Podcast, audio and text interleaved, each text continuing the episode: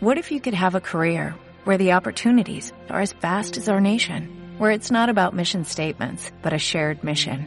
At U.S. Customs and Border Protection, we go beyond to protect more than borders, from ship to shore, air to ground, cities to local communities. CBP agents and officers are keeping people safe. Join U.S. Customs and Border Protection and go beyond for something far greater than yourself. Learn more at cbp.gov/careers.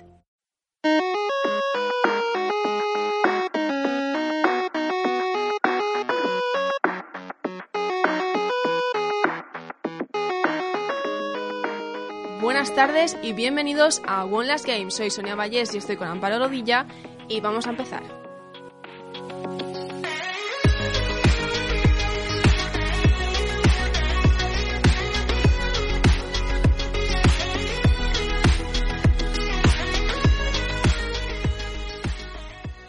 Amparo, bienvenida y bueno, has escalado filas, ¿no? Esta semana. Te teníamos el otro día aquí con tu sección de curiosidades y de repente te tenemos aquí dando las noticias. Bueno, sí, todo un honor. La semana que viene seguramente tendremos de vuelta con nosotros a Alejandro, pero esta semana pues tenemos a, a Amparo con nosotros. Vamos a empezar con algunas noticias flash, algunas noticias más rápidas.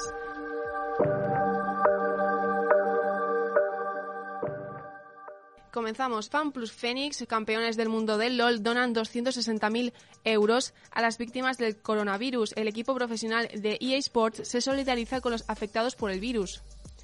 El campeón del mundo del LOL, desde su victoria contra Worlds, ha donado 2 millones de yuan, algo más de 260.000 euros, para ayudar a los más de 9.000 afectados que se concentran principalmente en la ciudad de Wuhan.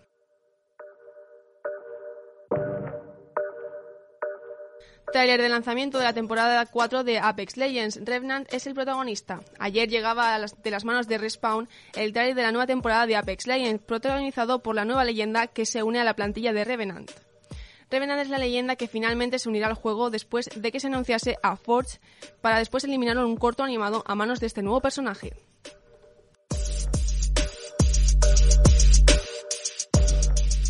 The Other Worlds llegará a Nintendo Switch el próximo 6 de marzo. Tras unos meses de espera llega a Nintendo Switch The Other Worlds, el aclamado RPG de Obsidian Entertainment que llegará a la consola de Nintendo el próximo 6 de marzo. Por 59,99 euros estará disponible en formato físico, aunque solo contará con una clave canjeable en la tienda online de la consola.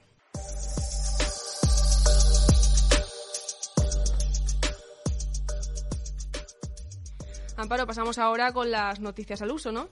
Exactamente. GTA Online, el videojuego de acción multijugador, sigue celebrando el éxito de sus modalidades y afluencia de jugadores en las pasadas fiestas, regalando y ofreciendo recompensas de gran interés. Y es que si jugamos a GTA Online del 30 de enero al 5 de febrero, podremos ganar un millón de dólares del GTA, y si decidimos volver la siguiente semana, es decir, entre el 6 y el 12 de febrero, tendremos la posibilidad de obtener otro millón de dólares del GTA.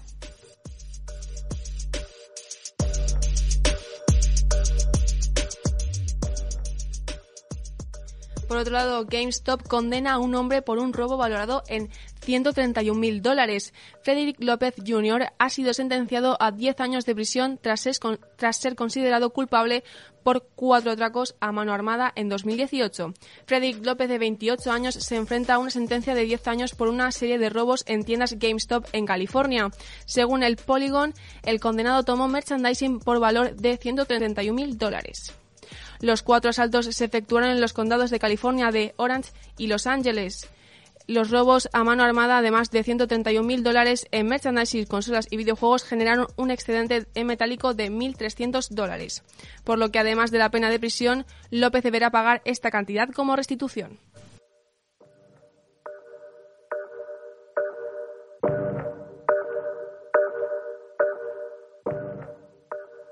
Organizadores del E3, la feria de, de videojuegos más importante del mundo, que filtró los datos personales de miles de periodistas y profesionales de la industria y que ha visto cómo empresas de la talla de Sony decidían no acudir por segundo año consecutivo a su convención, ha prometido cambios y ha anunciado medidas para reformar la seguridad.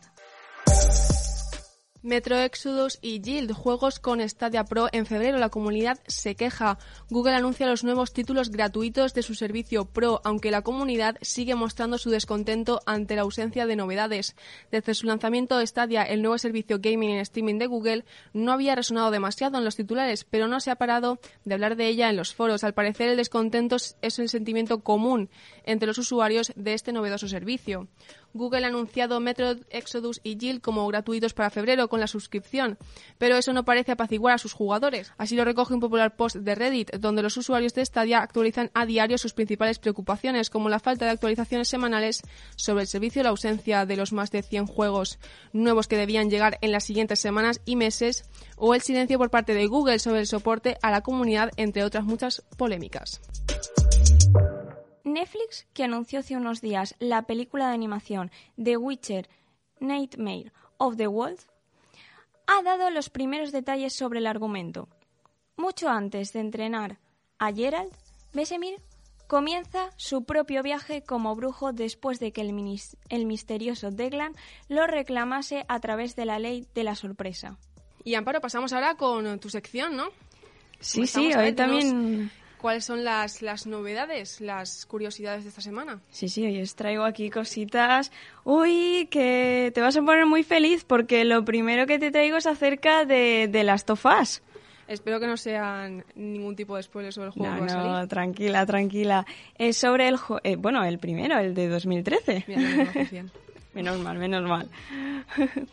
pues mira, lo primero de todo que os traigo es una curiosidad con respecto al mapa del metro de Boston.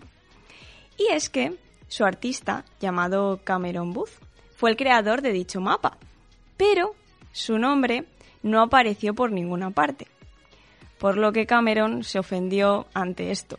Incluso, mira, incluso dijo algo así como, si estás haciendo dinero con tu producto, entonces me puedes pagar por mi trabajo también.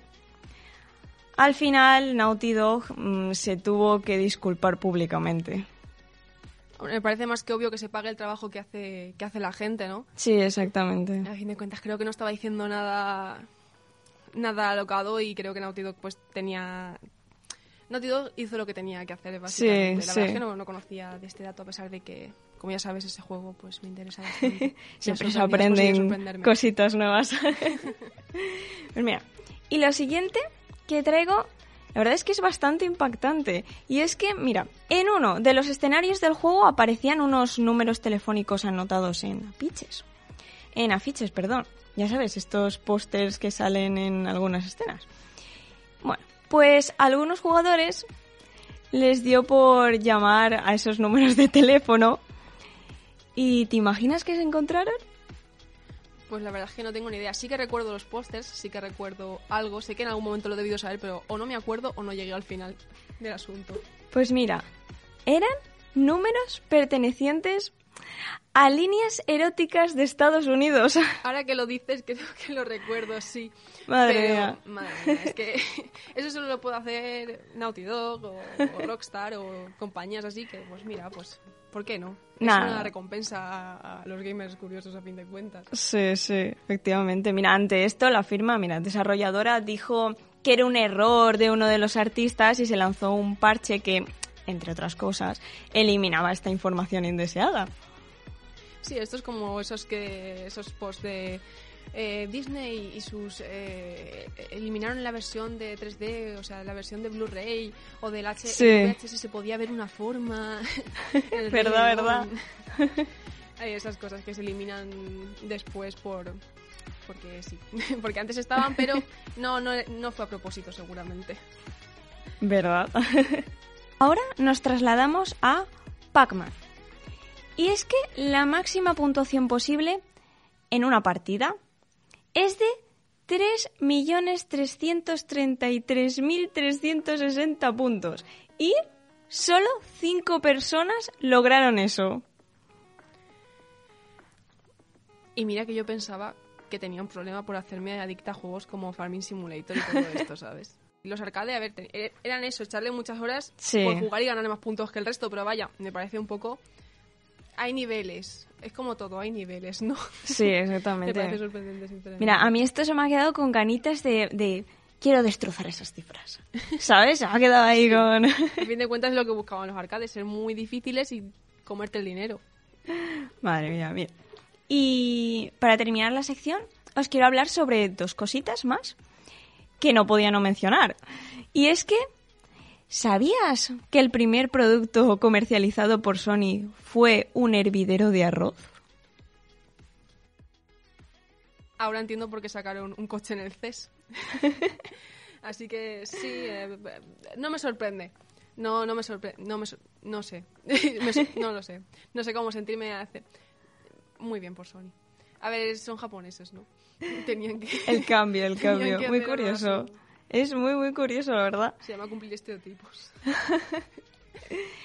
y ahora, sí que sí, la última curiosidad que os traigo es acerca del mapeado jugable del GTA San Andreas, que es de casi 44 kilómetros cuadrados. Eso es más o menos cinco veces el tamaño de Liberty City y cuatro veces el tamaño de Vice City. Hombre, terreno para tirarte dando vueltas por las cuestecitas hay. te lo puedo asegurar yo. sí, sí, eso sí. Te puedes tirar, si te subes a una montaña te puedes tirar rato cayendo. real, real. Suele pasar. Pero sí. o sea, es un juego con un mapa enorme. Bueno, es que ahora los juegos de mundo abierto son como la norma. Yo creo que uno de los precursores de esto fue GTA.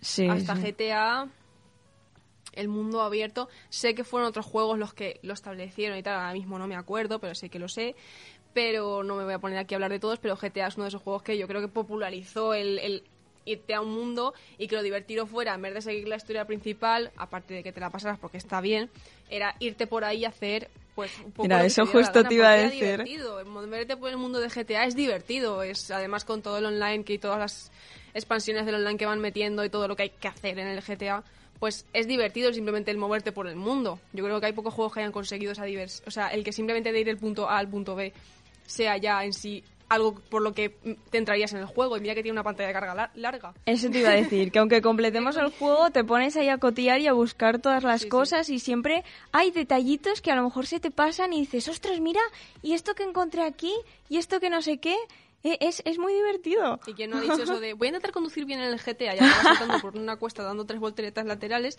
atropellando. Yo, yo, yo lo intenté, yo lo intenté, verdad, verdad. Pero, eso de intentar no saltarse los micrófonos, los micrófonos, los semáforos en rojo, eh, sí, sí. Igual.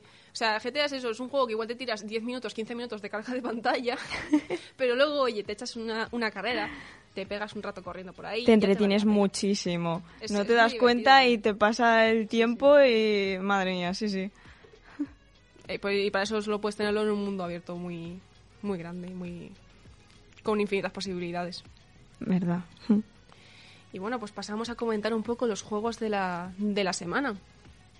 A ver, yo traigo un juego a ver, yo es que soy mucho, ya te lo comentaba antes. Por cierto, esta semana tenemos gratis en Epic Games eh, Farming Simulator, cosa que a mí me ha hecho mucha ilusión. Mucha felicidad. Gratis y perder horas de vida es una cosa que a mí siempre me gusta mucho. Pero yo soy mucho de estos juegos de voy a estar tres horas plantando patatas para poder plantar, para desbloquear un hueco que me permita plantar tres patatas más, que después de otras cinco horas me permita plantar, plantar seis patatas más, ¿sabes? Y es como que esos juegos a mí me llaman mucho la atención. Entonces, el juego del que te voy a hablar está todavía en Early Access, pero es Raft es un survival, no es un, no es una no es un gestión como tal, pero sí que tienes que gestionar tus recursos. Es básicamente, o me hago esta pala o como. ¿Sabes? Entonces tienes que decidir tus prioridades. Oye, a mí me gusta comer. Entonces, normalmente voy a la comida, pero claro, si no te haces la pala no puedes comer, te tiras todo el día comiendo patatas y no puedes comer zanahorias. Entonces, claro, a veces hay que priorizar y pasar un poquito de hambre de vez en cuando no está mal. Entonces, es un juego básicamente en el que la premisa es que tú estás en el mar, no hay más, o sea, ha habido un apocalipsis, el mar es eh, una representación completamente realista del mar actualmente porque no hace más que llegarte plástico, chatarra, palos y cosas con las que crafteas o realizas tus herramientas. Madre mía. Y amplías tu balsa. Y al mismo tiempo tienes un tiburón eh, que te va dando ahí vueltas como si, no sé, mm, todo el día ahí, forever contigo. Y nada, eh, simplemente tu, tu, objetivo es mejorar tu balsa, mejorar tus herramientas, ir a las islas, eh, conseguir pues el mejor ancla, tal, hasta que luego también tiene un modo historia a raíz de que eres capaz de ir a las islas grandes y bueno, pues tampoco meter ahí porque tampoco es hacer spoiler. Es gracioso porque el, Early access- Access anterior al que jugué te dejaba jugar un ratillo y cuando ya tenías tus cosas hechas y estabas ahí súper motivado, de repente te metías en una isla y te hundías. Directamente te ibas hundiendo infinitamente hasta que decidías, bueno, voy a salir y ya tu partida ya no estaba. Vaya. Access, pues que mola la jugabilidad, está un poco mal equilibrado todavía, le faltan cositas porque es un juego un poco... mm, no es difícil, porque es muy fácil conseguir las cosas, matar al tiburón una vez aprendes cómo hacerlo es muy sencillo, pero tienes poca recompensa y es como muy repetitivo. Muy de, se me está rompiendo el hacha, no puedo hacerme el hacha mejor porque tengo que arreglar el hacha anterior para conseguir los materiales para hacerme el hacha mejor. y te pasas así como todo el rato y el tiburón pues eh, es muy fácil de matar porque ya no es un reto, pero sin embargo lo matas y a los tres minutos vuelve a reaparecer y no te deja igual hacer cosas que tienes que hacer mientras no está. Entonces lo que le falta igual es un poquito más de dificultad en Sí. estos temas del tiburón, de conseguir las cosas, pero no hacerlo tan repetitivo y tan que el avance sea tan lento, porque estos juegos a fin de cuentas es muy difícil equilibrarlos, el que no sientas que eres Dios ya del primer- desde el primer momento, pero también tiene que tener una progresión en la que no te aburras, porque si no, pues mm, al final dices, oye, llevo ya ocho días haciéndome la misma pala, recogiendo materiales para hacerme la misma pala y pues ya no me apetece hacerme otra vez la pala. Entonces, creo que es un juego que tiene mucho potencial, todavía está en Early Access. Creo que está por unos 20 euros en Steam para ir probándolo. Pero vale la pena, yo creo que es un juego que vale la pena. Tiene, pin- tiene La historia tiene pinta de que no va a ser innovadora, pero tiene buena pinta. Y como indie, pues a mí me parece, me parece un gran juego. Interesante, para le sí. guste el género. Sí, sí, sí, que es interesante. Pues mira, yo te voy a contar un secreto. ¿Sabes que esta semana cogí la Nintendo de mi hermano porque la mía está desaparecida y me he vuelto a poner a jugar al Animal Crossing Guau. O sea, ojalá pudiera yo. y al, y al Dogs y todo? Me he puesto a mirarlos. Madre mía, ¿tú ves los recuerdos? es que Animal Crossing, el que venía con la DS, el, el- Sí, sí, creo sí. que es el New Leaf, Sí. si no estoy equivocada. Madre mía. Pues este año tenemos un nuevo, un nuevo Animal Crossing, ¿eh? Poca broma.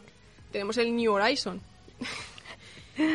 pues madre mía, yo mi Nintendo pasó a mi hermano, que la rompió. Luego de la que tenía, que había roto ya la suya. de la de mi hermano y la mía sacamos otra que se cargaron mis primos. y yo hace un par de años me compré una 3DS para mí.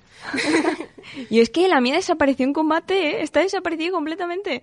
Entonces queda la de mi hermano por ahí y yo el otro día la vi y dije, uy, uy, uy, vamos a ver. Y yo, yo le dije a mi hermano, oye, ¿los juegos estarán por ahí en algún lado metidos? Y no, los sacó de su habitación y yo, uy, vamos a abrir otra vez esos pobres perritos abandonados desde hace tantísimos años. Vamos a mirar, uy, pobre pueblo, todo lleno ahí de malas hierbas. ¿Tú te acuerdas lo que era ahí estar todo el rato sacando malas hierbas? Uf, y si no, voy a, a recolectar 800.000 manzanas, 300 abejitas Sí, sí, y sí. 400 peces y 400 conchitas para que el señor no me deje comprar una silla. que me ¿Verdad, gusta verdad? mucho esta silla a mí para ponerla en mi casa. Ay, y yo, y yo también guardaba bien, ¿eh? Porque no me pareció el señor topo. A mí sí que me apareció alguna vez. Pero sí que yo me acuerdo que la misión que más me frustró era la de que tenías que saludar a todo el mundo. Porque yo no sé Ah, qué me que no- había alguien que no encontraba nunca. Sí, sí, sí. Y esa misión me tuvo atascada mucho tiempo a mí, a mí yo pequeña. O sea, tú imagínate de cuando lo jugué con 8 o 9 Sí. años. Ahora y aún me- esa es la misión que recuerdo. Yo lo que más recuerdo es que nos enviábamos cartas unos amigos míos y yo a través de... de claro, nos conectábamos Sí, y luego nos dejábamos que como tenía, cartitas no que... Hmm.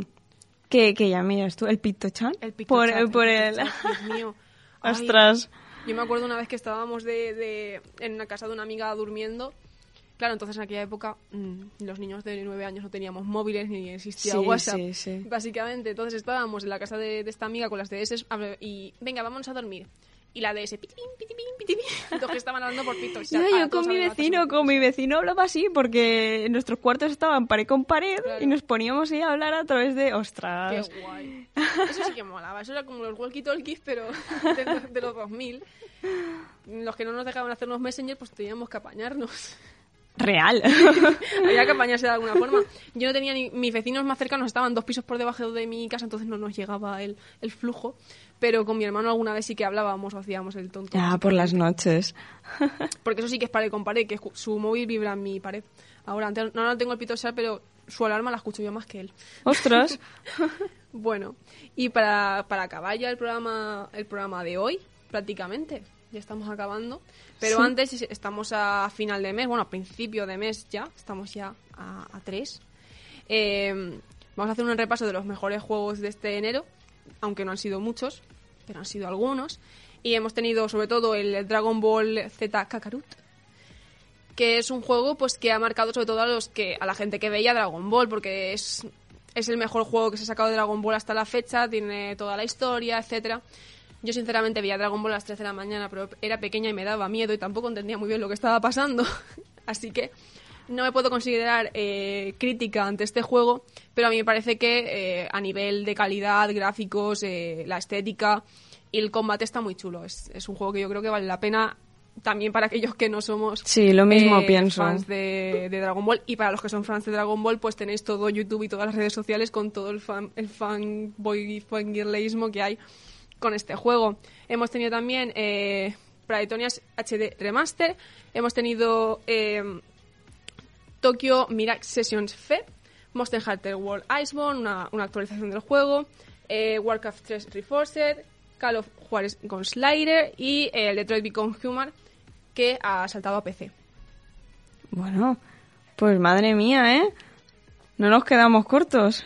No, de este, a ver, este mes ha sido flojito. Ya. Hemos tenido también el Ministry of Broadcast, un juego que pronuncio así porque si no doy mucha pena, que está basado un poco o recuerda a 1984 de Orwell, que George Orwell, que está muy interesante el concepto. Eh, es un eh, indie de pixel 2D, o sea, es un arte es con estos juegos de pixel art muy muy simplificado, pero muy bonito en su en su Sí. en su forma, ¿no? Eh, y simplemente eres un personaje que en un mundo en el cual te separan de tu familia, tienes que completar un, eh, una especie de programa como para llegar como una especie de mm, aventuras y tal que te pone el gobierno para ver a tu familia. Interesante el concepto, cuanto menos. Por lo menos para mí. También he tenido Juni The Savage Planet, un Metroidvania en primera persona, en el cual el, lo que es el combate es lo menos importante. Eres un enviado de una empresa espacial que eh, lo que hace es explorar planetas y la fauna que hay en ellos para ver si son habitables o no para los humanos. Obviamente es un futuro distópico y se enorgullecen de ser la cuarta exploradora, la cuarta mejor exploradora, la cuarta, que no la primera. Creo que eso ya dice un poco por dónde va el juego, ¿no? Tienes unos comerciales un poco estúpidos y bastante chulos de lo que es eh, el mundo y tal. Eh, el selector de personajes es bastante interesante porque tienes como mezcla ese tiene una estética muy cartoon mezclada con imágenes reales que le da un aire muy fresco y chulo. Y por ejemplo, te puedes elegir un perro y luego cuando vas corriendo por ahí suenas como un perro y ladras y tal. Y bueno, no sé, me parece interesante, Oye, es un poco diferente. sí. Es una especie de es la misma fórmula, pero con un envoltorio diferente que bueno, si la historia es más o menos decente, pues te puede dar un juego bastante interesante.